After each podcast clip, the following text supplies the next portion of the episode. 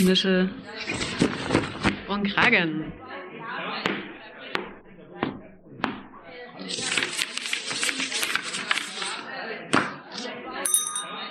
Ruhe bitte. Hier ist euer Podcast Nische und Kragen von Arbeit und Leben Sachsen. Willkommen, liebe HörerInnen. Hi. Ich bin Anna. Und ich bin Christine. Wir nehmen euch heute mit auf unsere Reise durch Sachsen, die wir angetreten sind, um die Kommunalpolitik besser zu verstehen. Wir präsentieren hier mit Stolz das nachfolgende Interview mit Luise Hummelschröter, Mitglied der Parents for Future Dresden. Wir möchten darauf verweisen, dass die Aussagen Meinungen und politische Einstellungen der Interviewten widerspiegeln und nicht notwendigerweise mit jenen des Vereins Arbeit und Leben e.V. übereinstimmen. Licht aus. Nischel an. Los geht's. Herzlich willkommen, Luise Hummelschröter. Wir befinden uns hier in Dresden in den Räumen des BUND zu unserer dritten Folge Kommunale Interessensvertretungen. Herzlich willkommen. Vielen Dank. Ich würde dich kurz bitten, den HörerInnen vorzustellen, damit sie ungefähr eine Ahnung haben, welche Arbeit du betreibst. Ja, gerne. Also ich bin 37 Jahre alt, wohne in Dresden und äh, bin jetzt seit ungefähr Oktober 2019 aktiv ähm, bei den Parents for Future Dresden. Und wie kam es denn da dazu, dass du dich bei den Parents for Future eingebracht hast, dich engagiert hast? Also bei mir war das so ein Lebenseinschnitt, also dass mein Kind geboren wurde und dass ich dann halt in Elternzeit war und aus diesem ganzen Arbeitstrott, den ich vorher hatte, rausgekommen bin. Ja, die Geburt von meinem Kind hat schon einiges bei mir bewirkt, dass ich auf einmal die Sorgen, die ich vorher halt eigentlich schon um die Zukunft hatte, dass die noch lauter geworden sind und dass mir dann einfach klar wurde, jetzt muss ich irgendwas tun. Tatsächlich bin ich dann erstmal zu Extinction Rebellion gestoßen weil die eine sehr gute Öffentlichkeitsarbeit gemacht haben und auch viele Leute angesprochen haben. Und ich habe dann aber sehr schnell gemerkt, also dass diese Form des zivilen Ungehorsams mich persönlich nicht anspricht. Und ähm, aber über die Vernetzung der Gruppen bin ich dann auch sehr schnell zu den Parents for Future gelandet, weil ich einfach das Gefühl hatte, das passt zu mir. Okay, vielen Dank. Was gehört denn so bei deiner Arbeit von Parents for Future dazu, zu deinen Aufgaben? Was passiert da den Tag über? Mhm. Genau, also ich würde schon sagen, dass mein Schwerpunkt das politische Engagement ist, also wirklich auch ganz konkret das politische Geschehen zu beobachten. Habe selber einen Fokus auf Stadtpolitik, habe jetzt aber auch im letzten Jahr, halben Jahr angefangen, mich auch für Landespolitik zu interessieren und zu engagieren. Dazu gehört das eben ganz wichtig, dass man auch Positionen erarbeitet. Erstmal, was wollen wir, was für Forderungen haben wir. Und ansonsten mache ich halt in Dresden ganz, ganz viel Vernetzung zwischen den verschiedenen Gruppen. Wir haben ja ganz viele Klimainitiativen in Dresden. Und ja, ich mache vor allen Dingen auch Pressearbeit und soziale Medien. Wie funktioniert denn so eine Vernetzung zu den anderen Umweltverbänden oder Klimaaktivistinnen? Wie geht man denn daran? Wie passiert diese Vernetzung, das große Wort Vernetzung? Wie kann man sich das mhm. vorstellen? Ja, also wir haben wirklich eine Vernetzungsgruppe hier in Dresden. Die ist entstanden durch einen großen Klimastreik, den wir damals in der Lausitz hatten. Das wurde vom BUND organisiert, dass da auch verschiedene Gruppen beitragen. Und aus dieser Zusammenarbeit ist eigentlich die Idee entstanden, ach, wir könnten uns ja alle in Dresden zusammenschließen und äh, zusammenarbeiten. Und dann haben wir verschiedene Initiativen kontaktiert und machen jetzt einmal im Monat ein Vernetzungstreffen, wo jeder berichtet, was ist aktuell in den Gruppen los und äh, wo kann man sich eben auch gegenseitig unterstützen. Wichtig ist dabei, dass wir sozusagen kein Bündnis sind, sondern halt es wirklich nur um diesen Austausch geht. Genau, das funktioniert sehr gut. Schön. Es gibt ja sehr viele unterschiedliche ähm, kommunale Interessensvertretungen und du meintest auch, dass du nicht nur auf kommunaler Ebene und auf Stadtebene in dem Fall aktiv bist, sondern jetzt auch auf Landesebene. Bist du schon länger in diesem Feld aktiv, beziehungsweise interessierst du dich schon länger für diese Art der politischen Teilhabe, also Interessensvertretung? Ja, also mir, mir macht es einfach Spaß, die Menschen kennenzulernen, Gespräche zu führen, politische Themen voranzubringen. Und da war es halt auf Landesebene, dass äh, Sachsen gerade ein Energie- und Klimaprogramm beschlossen hat. Und da wusste ich sozusagen auch schon, dass andere Leute in Leipzig, dort gibt es auch Parents for Future, dass die auch dort sehr interessiert waren und auch schon Kontakte hatten. Und da haben sich dann zusammengeschlossen, äh, Positionen ja erarbeitet. Und dann wirklich auch Kontakt aufgenommen. Also wir hatten dann eine Aktion, wo dann auch der sächsische Umweltminister da war und auch andere Leute. Genau.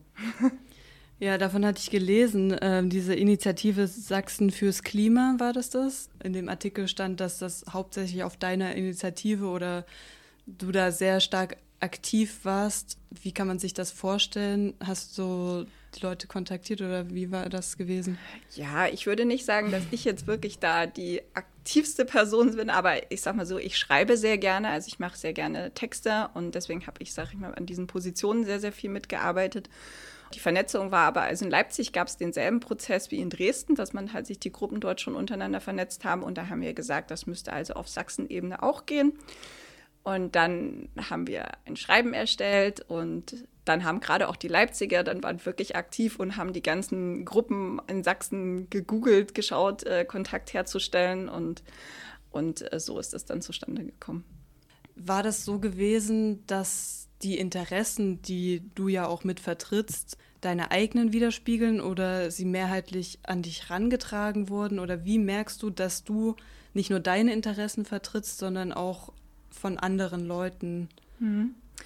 Also ich möchte ganz klar sagen, also wenn ich zum Beispiel so Positionen erarbeite, dann sind da manchmal einzelne Ideen von mir selber mit drin, aber hauptsächlich ist das wirklich das, was aus der Gruppe kommt. Also dass wir vorher zum Beispiel, wir arbeiten sehr, sehr viel mit Pads und dann sammeln wir wirklich die verschiedenen Argumente, die halt kommen und versuchen das dann so zusammenzustellen. Und genau, also ich muss schon sagen, dass das, das ist also alles, was dort passiert, auch wenn das oft manchmal nur durch ein, zwei Personen veröffentlicht wird, das sind alles Gemeinschaftswerke, wo ganz viele verschiedene Richtungen, auch dann nicht nur die Parents, sondern auch die Scientists for Future mitgearbeitet haben.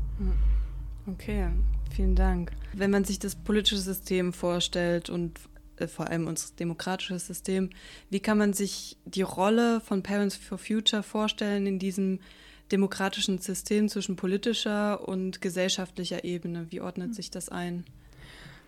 Ja, also ich würde sagen, wir sind schon so etwas wie ein Vermittler zwischen den Ebenen. Also zu uns kommen Leute, die bestimmte Interessen haben und äh, wir versuchen das dann an die Politik ranzutragen. Ich finde so Gruppen wie uns besonders wichtig, weil wir unparteilich sind. Also wir gehen halt zu, sag ich mal, zu verschiedenen ähm, Richtungen auch hin, auch wenn wir natürlich, sag ich mal, gewisse Richtungen auch ausschließen. Da suchen wir nicht so das Gespräch. Aber so im Großen und Ganzen ist das schon das Wichtige. Auf welcher Ebene, kommunale, Landes-, Bundesebene, konzentriert ihr euch als Parents for Future am allermeisten? Mhm. Also ich kann jetzt nur für uns oder für mich als Parents for Future Dresden sprechen. Also ich weiß, dass die Parents for Future sind ja deutschlandweit aktiv und die machen halt wirklich auch sehr, sehr viel Bundespolitik. Und äh, mein Schwerpunkt war jetzt ähm, Stadtpolitik die längste Zeit, weil es halt doch einfach sehr, sehr praktisch ist und äh, lebensnah. Und wenn man sich halt dort auch mit dem Stadtrat anschaut, was dort passiert, wenn dort halt Anträge geschrieben werden, also die versteht man auch. Also da versteht man, worum es geht. Das ist nicht so theoretisch, das ist wirklich praktisch. Und genau, je höher die Ebene ist, umso theoretischer wird es dann letztendlich. Aber natürlich auch der Hebel größer. Also hat beides so sein Für und Wider. Genau, das ist ungefähr das, was viele über Kommunalpolitik sagen, aber woraus besteht diese diese Abneigung vor Kommunalpolitik oder diese Angst, was könnte man den Leuten sagen, wenn sie sagen, so, oh, Kommunalpolitik interessiert mich nicht, das hat nichts mit mir zu tun, was könnte man denen sagen, so, mhm. welchen Impact könnte man auf Kommunalebene haben? Mhm. Also ich finde es eigentlich seltsam, dass man sagen würde, Kommunalpolitik hat nichts mit mir zu tun, weil das eigentlich so das ist, was im direkten Umfeld passiert und was eigentlich am meisten äh, mit den Menschen zu tun hat. Tatsächlich ist es innerhalb der Klimabewegung eher schwierig, Leute zu finden, die sich wirklich für Kommunalpolitik interessieren, weil viele von denen halt doch einfach das größere ganze Bild haben und lieber auch wirklich an die größeren Hebel ran wollen. Aber auch das Kleine ist sehr, sehr wichtig und auch da haben wir Gruppen, die sich auch vernetzen, auch zusammen mit anderen Initiativen, die also jetzt wirklich kommunalpolitisch aktiv sind. Was wäre denn zum Beispiel so eine Sache, die man an die Stadt herantragen könnte? Also Viele denken dann so, ja, die großen Ziele sind halt nur über die Bundes- oder noch darüber hinaus Ebene zu erreichen. Aber auf der Stadtebene gibt es ja auch unendlich viele Sachen, die umweltbedingt sich ändern könnten. Mhm. Was wäre so eine Sache, was viele Städte umsetzen könnten, damit sich ja, im Klimaschutz was ändern könnte? Mhm. Also wir haben tatsächlich gemeinsam äh, mit also Parents for Future, Fridays und Scientists eine Liste erarbeitet mit 117 Maßnahmen, die wir dann ähm, an die Stadtverwaltung herangetragen haben, wurde von unserer Umweltbürgermeisterin Frau Jeningen entgegengenommen. Und da hatten wir also wirklich ganz verschiedene Sachen drin. Also wir haben wirklich auch das jetzt nicht unbedingt auch nur auf Klimaschutz beschränkt, sondern auch auf Nachhaltigkeit. Und äh, da ging es von verschiedenen Themen, also Mobilität, Beispiel, dass wir mehr Zebrastreifen wollen über Grünflächen, dass man dort also das Maatregime verlängert und dadurch wirklich Insekten ähm, schützen kann. Und wir haben da also wirklich ganz viele verschiedene Themen abgearbeitet. Energiesparung, Einsparung, Photovoltaikanlagen. Genau. Ja, also es ist ganz viel möglich auf der, auch auf der städtischen oder mhm. kommunalen mhm. Ebene. Ja, also man muss schon sagen, es gibt auch sehr, sehr viele Dinge, also gerade so auch im Straßenverkehr, die einfach durch höhere Regelungen geregelt werden. Aber es gibt doch auch immer wieder viele kleine Aspekte, wo man wirklich was tun kann. Hm. Was bedeutet für dich Lobbyismus? Mhm. Ja, ähm, also im Prinzip ist es so, dass das, was wir politisch tun, eine gewisse Ähnlichkeit hat äh, zum Lobbyismus, zumindest von der Herangehensweise her. Aber von den Grundprämissen ist es halt einfach schon was ganz anderes.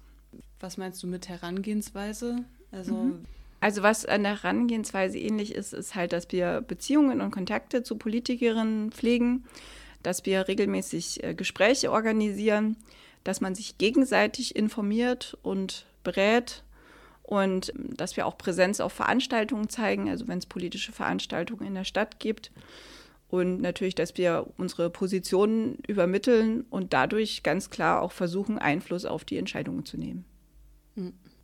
Wie unterscheidet sich das, also du hast gerade gesagt, es unterscheidet sich jedoch von den Prämissen, aber vielleicht auch von der Art und Weise, wie man miteinander umgeht, von anderen. Auf welche Weise unterscheidet sich das von mhm. anderen Interessensvertretungen? Also mal ganz klar ist, also wir sind nicht beauftragt. Wir werden nicht dafür bezahlt, dass wir das machen. Wir haben keine wirtschaftlichen Interessen. Es steht kein privates Unternehmen oder Konzern darunter, der sich jetzt Vorteile davon verspricht, von dem, was wir tun. Das ist halt eben ein ganz, ganz wichtiger, ganz, ganz wichtige Unterscheidung.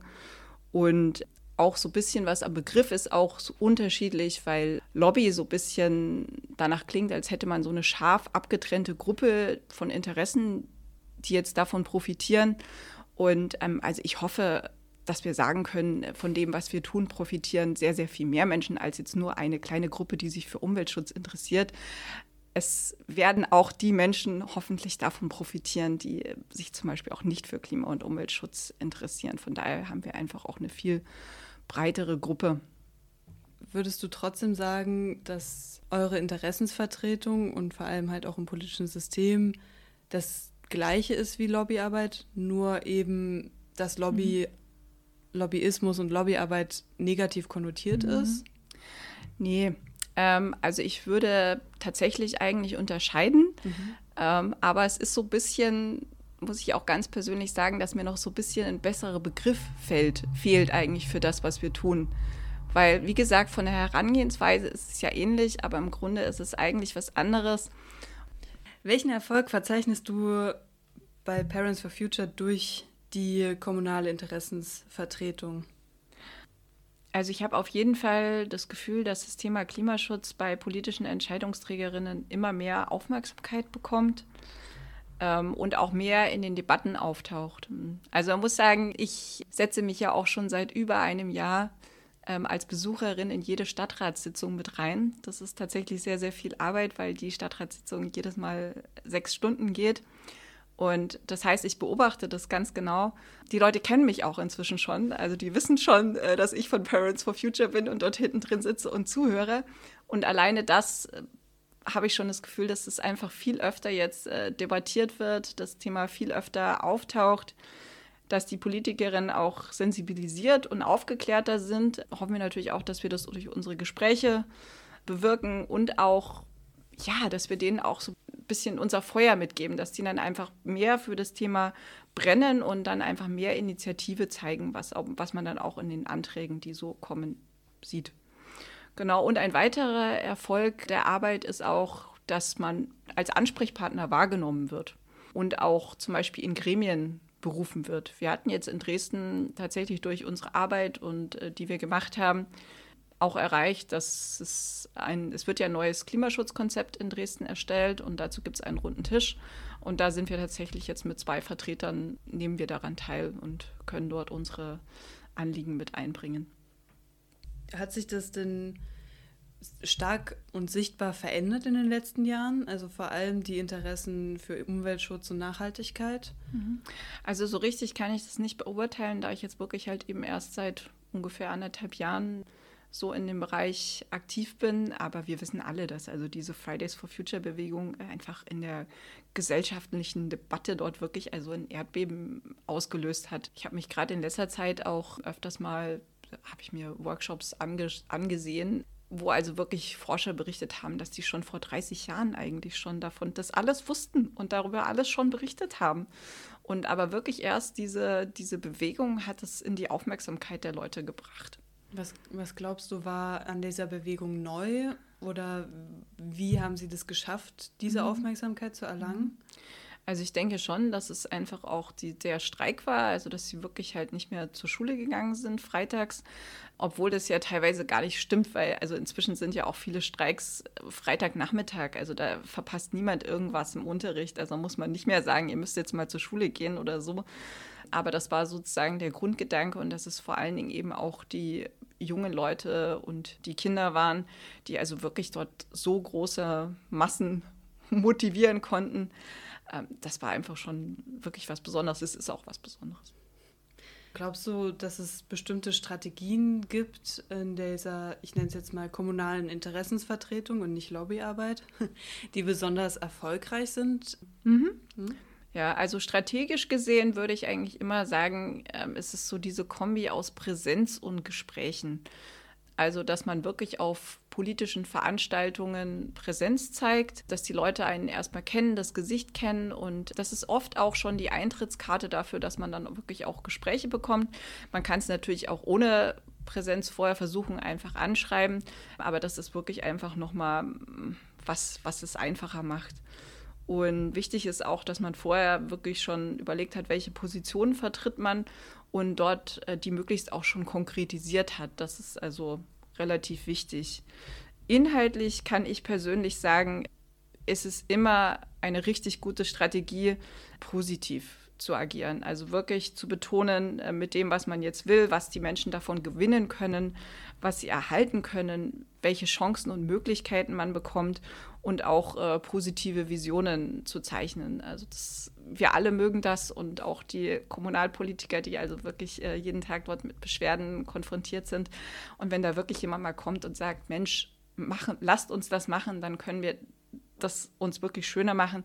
Da sind die unglaublich dankbar für und was als letztes auch noch wichtig ist, halt mit möglichst konkreten Anliegen zu kommen. Also keiner von denen freut sich, wenn sie zum hundertsten Mal irgendwie eine Grundsatzdebatte führen müssen. Wenn du dort wirklich sagen kannst, hören Sie, ich habe den und den Vorschlag und wir haben auch schon uns informiert, ob das theoretisch möglich wäre, das durchzusetzen. Und also wenn die sowas hören, dann freuen die sich. Auf welche Weise nehmen Parents for Future Einfluss auf die Politik? Gibt es tatsächlich auch Erfolgsgeschichten, konkrete Erfolgsgeschichten? Guckt mal, das könnt ihr machen, wenn ihr euch irgendwo engagiert in einem Verein. Das ist möglich und wir als Parents for Future haben zum Beispiel diese konkrete Sache erreicht. Mhm. Also zum einen haben wir unseren Klimanotstand in Dresden erreicht. Also Klimanotstand muss man in Anführungszeichen sagen, weil der Beschluss, der dann gekommen ist, der hieß nicht mehr Klimanotstand, aber im Prinzip war es das da war es tatsächlich so, dass wir mit dem Initiator des Antrags, das war ein Stadtrat von der Piratenpartei, Kontakt hatten und uns dort so ein bisschen geschaut haben, wie können wir jetzt unterstützen. Und wir haben dann uns mit vielen verschiedenen Initiativen in Dresden zusammengeschlossen, einen offenen Brief gemacht, wo sich dann auch wirklich über 30 Initiativen, nicht mal nur aus dem Bereich äh, Klima- und Umweltschutz, sondern auch aus dem sozialen Bereich, äh, sich dort mit dafür ausgesprochen haben, dass wir also wirklich diesen Beschluss wollen. Und der ist dann auch wirklich gekommen. Das Zweite war natürlich dieses mit diesen 117 Maßnahmen. Also da waren wir auch selber sehr überrascht. Also wir haben die übergeben und wir haben eine Antwort bekommen. Also wir haben ein Antwortschreiben bekommen, wo also wirklich zu jeder der 117 Maßnahmen ein Kommentar da war, ob sich das umsetzen lässt und wie weit der Umsetzungsstand ist. Also wir haben es dort wirklich geschafft, dass die verschiedenen Bereiche der Verwaltung sich mit unseren Ideen auseinandergesetzt hat. Also war natürlich ganz klar auch das, das Werk unserer sehr engagierten Umweltbürgermeisterin, aber das war schon wirklich was, was uns sehr gefreut hat und natürlich jetzt auch, dass wir diesen Beteiligungsprozess äh, haben, wo wir mit dabei sind, ähm, finde ich schon einen großen Erfolg. Ja, so eine persönliche Geschichte habe ich auch noch, die mich einfach wahnsinnig freut, ist, ähm, das ist jetzt eine andere, ganz andere Ebene. Und zwar ging es da um ein EU-Schulprogramm, wo den Schulen und Kitas ähm, kostenlos Obst und Milch zur Verfügung gestellt wird.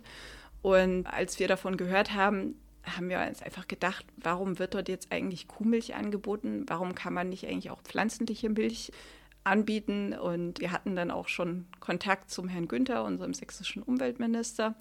Und wir haben den wirklich genervt. Also auf, auf den sozialen Medien, immer wenn da irgendwas zu diesem Schulprogramm kam, haben wir geschrieben, Mensch, wir wollen auch äh, hier pflanzliche Drinks. Also nicht unbedingt als Muss, aber als Alternative. Und äh, jetzt kam dann tatsächlich die, die Nachricht, dass auf Antrag aus Sachsen im Bundesrat beschlossen wurde, dass Deutschland sich auf EU-Ebene einsetzt, ähm, dass das in dieses Schulprogramm aufgenommen wird. Und wir wissen jetzt nicht, ob wir die Einzigen waren, die ihn genervt haben, aber ich denke es gerne und, ähm, und habe mich einfach wahnsinnig gefreut. Ja, freut mich auch. Also nicht nur auf kommunaler Ebene kann man einen Impact haben, sondern auch unter anderem von der kommunalen Ebene eben auch ganz bis nach oben. Genau. Cool. Kann man sagen, nach deiner Meinung, dass Parents for Future eine Interessensvertretung für umwelt- und naturbewusste Menschen ist? Ja, ich denke schon, weil einfach jede Gruppe innerhalb äh, auch der For Future Bewegung, gibt ja ganz viele Gruppen, auch Psychologists, Scientists, ähm, ihren Zugang zu dem Thema haben. Und für die Jugendlichen ist es halt eher so die direkte Betroffenheit und für die Eltern ist es halt die Betroffenheit ihrer Kinder.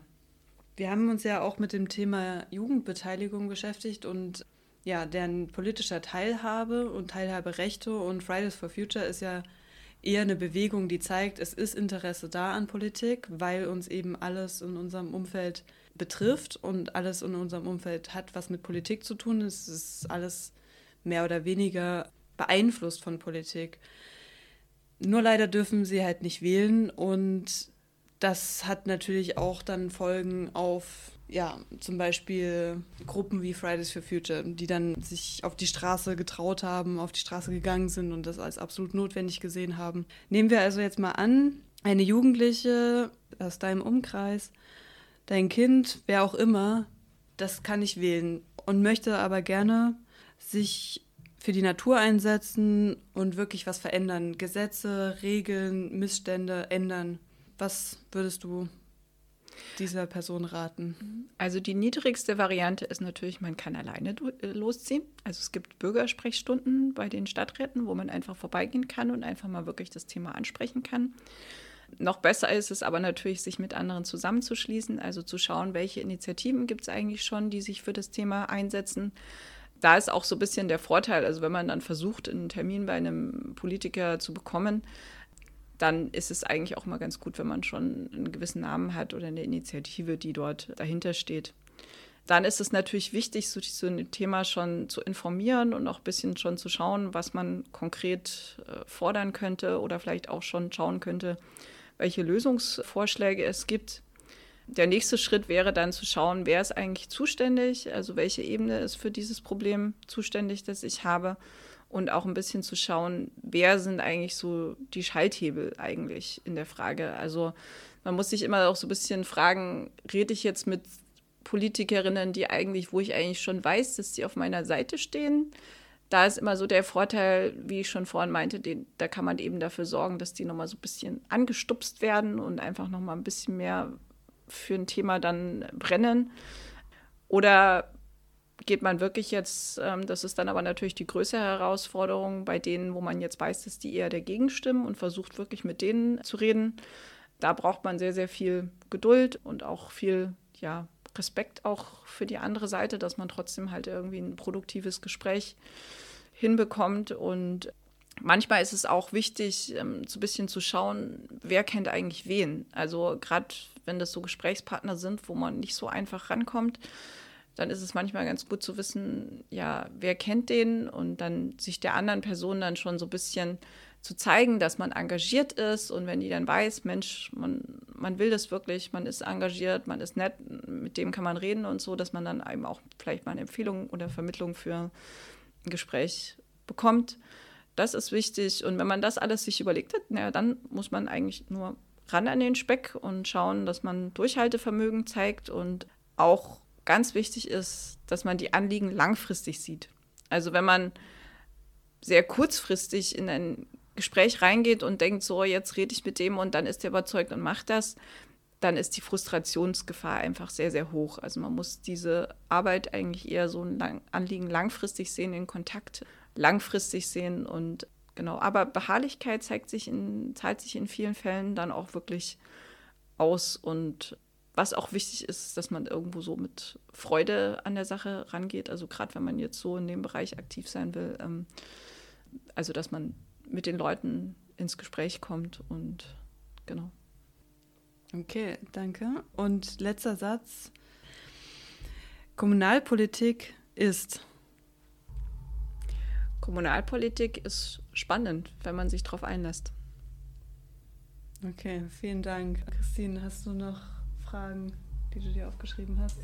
Du hast gerade am Beispiel der Kuhmilch und den Ersatzprodukt ähm, schön hervorgehoben, wie wichtig scheinbar dieses Gefühl auch für dich war, diese Handlungsmacht zu spüren. Also so, ähm, es gibt ja so ein Konzept der Agency, da wirklich eine Handlungsmacht, dass es spürbar ist. Was glaubst du, wie wichtig das allgemein für Gesellschaft sein kann, diese Wirksamkeit zu spüren?